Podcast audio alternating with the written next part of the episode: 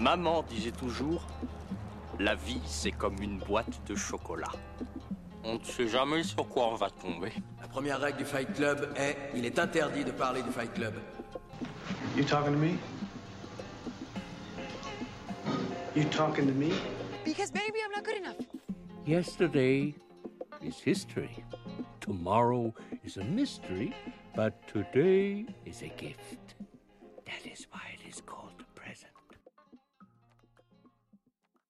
Bonjour à toutes et à tous et bienvenue dans ce nouvel épisode d'un film pour dimanche. Alors aujourd'hui on parle de Barry Lyndon de Stanley Kubrick et donc c'est un épisode qui est un peu difficile parce que dans la création de ce podcast j'ai pris la décision de ne parler que d'un film par réalisateur. Donc comment choisir un film d'un des plus grands réalisateurs de tous les temps? Parce que c'est ce que Kubrick. Kubrick pour ceux qui ne le connaîtraient pas ce qui est rare c'est Full Metal Jacket, Orange Mécanique, euh, Shining ou encore 2001 l'Odyssée de l'espace.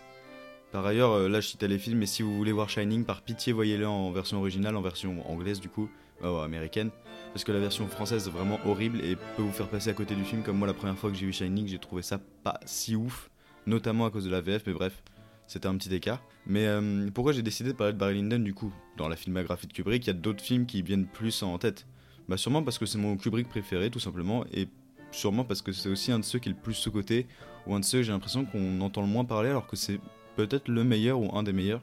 Mais avant de revenir du coup sur le film, parlons un peu du style de Kubrick. Généralement, on parle de Kubrick comme d'un réalisateur qui a tendance à avoir un style qui est très froid, qui est excessivement propre, qui est parfait, mais où certaines personnes ont du mal à y trouver des émotions, justement par le style un peu trop parfait.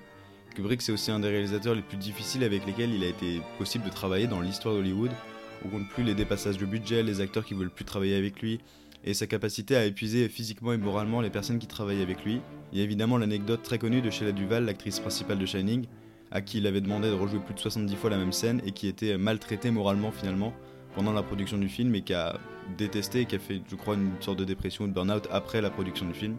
On peut aussi penser à la musique des films de Kubrick, parce que notamment dans 2001 l'Odyssée de l'espace, où Kubrick voulait un ensemble de musique du répertoire classique, donc du répertoire du 18e, du 19e siècle, plutôt du 19e si je ne me trompe pas, qu'il pouvait pas obtenir parce que des affaires de droit, etc. On lui a alors donné un compositeur pour qu'il puisse avoir de la musique dans son film, quoi, qu'il puisse avoir une musique qui lui plaise. Un compositeur qui a fait tout ce qu'il a pu et qui a découvert le jour de la projection, le jour de l'avant-première, que Kubrick n'avait gardé absolument aucune musique parce qu'il avait finalement réussi à obtenir les droits.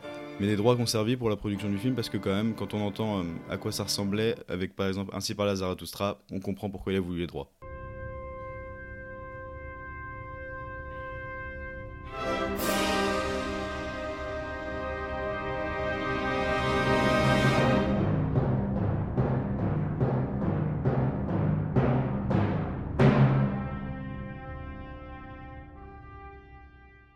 Barry Lyndon, c'est ce qu'on appelle un film d'époque qui traite de personnages à la fois anglais, irlandais et prussiens dans la seconde moitié du XVIIIe siècle, en tout cas sous le règne du roi George III en Angleterre. Le film nous raconte l'histoire de Redmond Barry qui, après avoir été chassé de son Irlande natale après une série d'exactions, s'engage dans l'armée britannique et combat les Prussiens.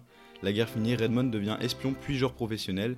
Il fréquente la haute société dont il apprend les usages et les bonnes manières. Ce talent lui permet de conquérir le cœur d'une jeune veuve, la comtesse de Lyndon, dont le fils Lord Bullington lui vaut bientôt la plus vive animosité. C'était la description Wikipédia, etc. J'ai pas inventé le mot animosité, mais on peut dire que c'est le cas dans le film et on va y revenir un peu plus tard.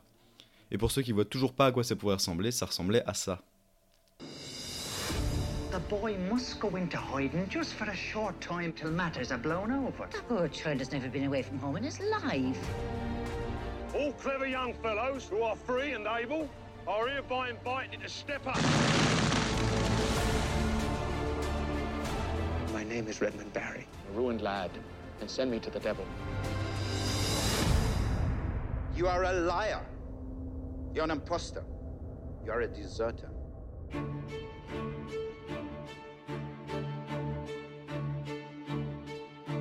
He seems to me little more than a common opportunist. I don't think he loves my mother at all. Pour parler de Barry Lyndon, il faut parler d'un sous-genre du cinéma qui est le rise and fall. Alors c'est un genre assez classique, normalement vous avez tous vu un film de rise and fall, puisque c'est un genre qui est facilement utilisable pour donner un sentiment épique et offrir une vraie aventure au spectateur. En effet, le rise and fall consiste à montrer un personnage qui ne part de rien, qui n'a pas de propriété, et qui, à la force de sa sueur et de son sang, réussit à gagner les plus hautes sphères de la société. Mais s'il y a le fall dans le titre Rise and Fall, donc Rise il monte, et Fall c'est que par son avidité, ce personnage va retomber de son piédestal et va tout perdre. C'est le cas de films qui sont excessivement célèbres, Euh, le plus connu étant sûrement Scarface, mais vous pouvez aussi avoir des exemples comme Le Loup de Wall Street ou encore There Will Be Blood. Les films de gangsters d'ailleurs, parce que là j'ai cité Scarface et Le Loup Wall Street, sont des films qui utilisent souvent le principe de rise and fall parce que s'élever socialement grâce à l'argent et grâce à grâce au banditisme finalement, c'est plus facile à mettre en scène et le fall est aussi plus facile puisque vu que c'est illégal, etc. La police, etc. Ça fait des bons, euh, je répète beaucoup le mot, etc. Mais ça fait des personnages qui sont faciles à mettre en scène, on va dire, qui sont plus simples dans un scénario à écrire. Mais pour moi, d'ailleurs, c'est là où se trouve l'originalité de Barry Lyndon, puisque c'est pas un film de gangster, puisqu'il place son intrigue et son ascension dans la société britannique et européenne, en règle générale, du XVIIIe siècle. Une société d'ordre, donc, de séparation claire entre ceux détenant le pouvoir et le reste de la population, que ce soit par les usages, par la façon de s'habiller, de se comporter, de parler. Il y a un écart qui peut pas être comblé à cette époque-là par l'argent et le charisme. Et c'est ce que met en scène Kubrick tout au long du film. Il nous montre un personnage qui a une ambition démesurée, mais qui, malgré tous ses efforts, tous ses investissements, ne peut et ne pourra jamais être pleinement accepté comme un membre de cette société. Il est toujours une sorte de paria. Et par la structure du récit qui s'étale sur une vingtaine d'années, si je me trompe pas, c'est à peu près ça, on peut apercevoir dès le début du film ce qui conduira à la déchéance évidente du héros. Une déchéance évidente qui vient aussi par la façon dont Kubrick narre son histoire.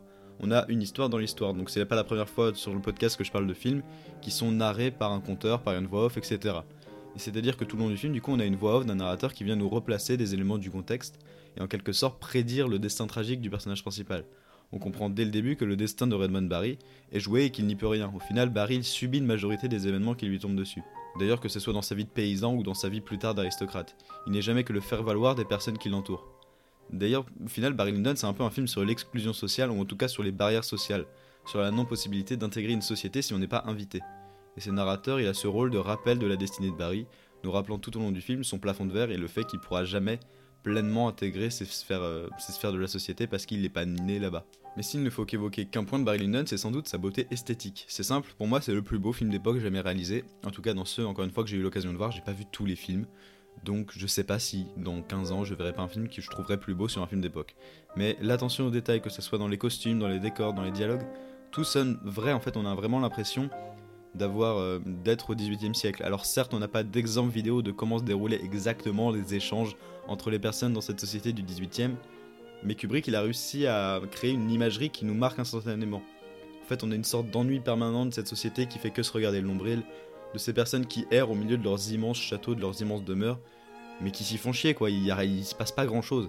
Et pour le côté populaire, donc, parce que le film commence quand même avec un personnage qui est paysan, on a cette idée d'impossibilité d'épouser qui on veut, on a la place de l'armée, etc. En fait, on nous replace dans le contexte de quels sont les échappatoires possibles pour euh, ces paysans, et au final, on voit qu'il n'y en a pas tant que ça. Mais pour parler du fait que c'est le meilleur film d'époque, faut parler de la réalisation de Kubrick. Alors comme je disais un peu plus tôt, on lui a souvent reproché d'être trop clinique, d'être trop froid dans sa réalisation, et qu'on pouvait pas ressentir des émotions sincères devant ses films. Sauf que là, cette froideur, elle colle totalement bien au côté cloisonné de la société anglaise. Une société qui était coincée par les corsets, par des costumes trop amples, par la rigueur morale et physique qui est imposée et qui est jamais respectée parce qu'il y a tellement une rigidité, une rectitude de la religion, de la morale, etc., de ce qu'on a le droit de faire, qu'en fait les gens pètent des câbles tout le temps finalement, parce qu'en fait c'est juste pas possible de tenir cette rectitude-là et cette propreté morale constamment. Mais il faut préciser d'ailleurs que le style de Kubrick est propre, il est pas sans émotion, bah, en tout cas selon moi, et même plutôt au contraire. J'ai vu que c'est des critiques sur le côté clinique, le côté un peu sous-jeu, etc., qui sont revenus sur des films plus récents. Euh, je pense à ceux de Denis Villeneuve où c'est une critique qui est beaucoup revenue. Euh, Denis Villeneuve, c'est Blade Runner 2049, c'est Dune. C'est un des meilleurs réalisateurs actuels, c'est un des réalisateurs en tout cas les plus intéressants à, voir récemment. Ou même dans des jeux d'acteurs, notamment je pense à Ryan Gosling qui est beaucoup critiqué pour avoir cette sorte de sous-jeu où il n'y a pas assez d'émotion pour beaucoup de personnes.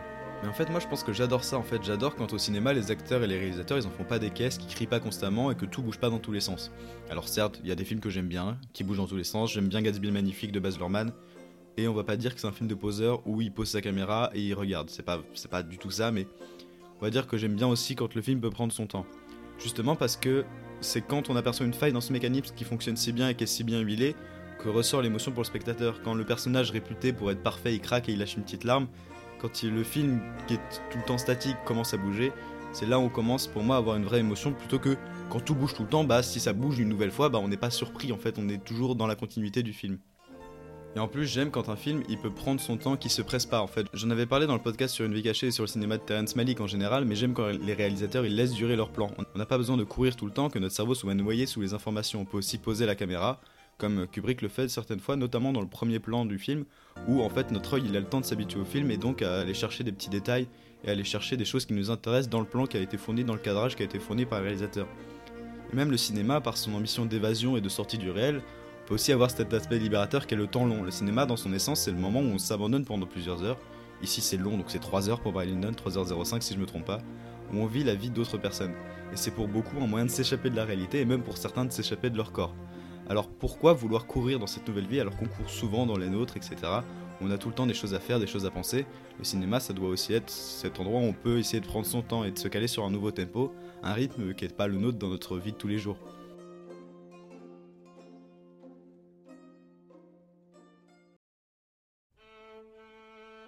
Alors oui, Barry Lyndon c'est long, oui c'est exigeant et oui ça peut être hermétique pour certains, mais si vous réussissez à entrer dans le film, vous passerez un moment dingue, un moment fou. J'ai peut-être jamais autant ressenti l'impression d'être monté dans une machine à remonter dans le temps qu'en voyant Barry Lyndon. Alors s'il faut retenir qu'une seule leçon du film pour moi c'est celle-ci. Abandonnez-vous pendant 3 heures, vivez la vie de personnages que vous ne connaissez pas et que vous ne connaîtrez sans doute jamais. Parce que Barry Lyndon, vous risquez pas de le croiser dans la rue tous les jours. Parce qu'au final, peut-être que c'est que ça le cinéma, c'est vivre dans la peau d'un autre ou d'une autre pendant quelques instants, et de s'échapper de son corps et de ses problèmes, pour pouvoir vivre des histoires peut-être fantastiques, peut-être dramatiques, tous les jours que vous voulez, mais en tout cas, allez voir des films, et Barry Lyndon, c'est peut-être le meilleur exemple que j'ai pu donner jusqu'à présent. Merci à tous et à toutes d'avoir écouté ce nouvel épisode d'un film pour dimanche, j'espère qu'il vous a plu. Alors c'était un peu plus éloigné de l'analyse de film pour vous parler d'un rapport un peu plus perso avec le cinéma, mais c'est souvent le cas quand on parle de nos films préférés, même en discussion, etc. Souvent on s'écarte de l'analyse parce que juste on aime le film. Mais j'espère quand même que l'épisode vous a plu. Si vous a pas plu, vous pouvez le dire. Si vous a plu, vous pouvez le dire encore une fois. Vous faites ce que vous voulez. Si vous avez des idées de films qui pourraient être intéressants à critiquer et analyser, je vous invite à les mettre dans les commentaires du podcast ou alors sur le compte Instagram. Le compte Instagram du podcast qui recommande un film par jour et dont le lien est dans la description de cet épisode. Le podcast qui a également maintenant un compte TikTok, donc si vous voulez aller le découvrir parce que vous préférez les images et découvrir euh, un extrait du podcast avec des images, je vous invite à aller vous abonner à un film pour dimanche sur TikTok. Sinon, si le podcast vous plaît, vous pouvez le noter, le commenter, le partager, ça m'aidera vraiment. Et sinon, moi je vous dis à dimanche prochain pour un nouveau film. Oh, and in case I don't see you, good afternoon, good evening, and good night.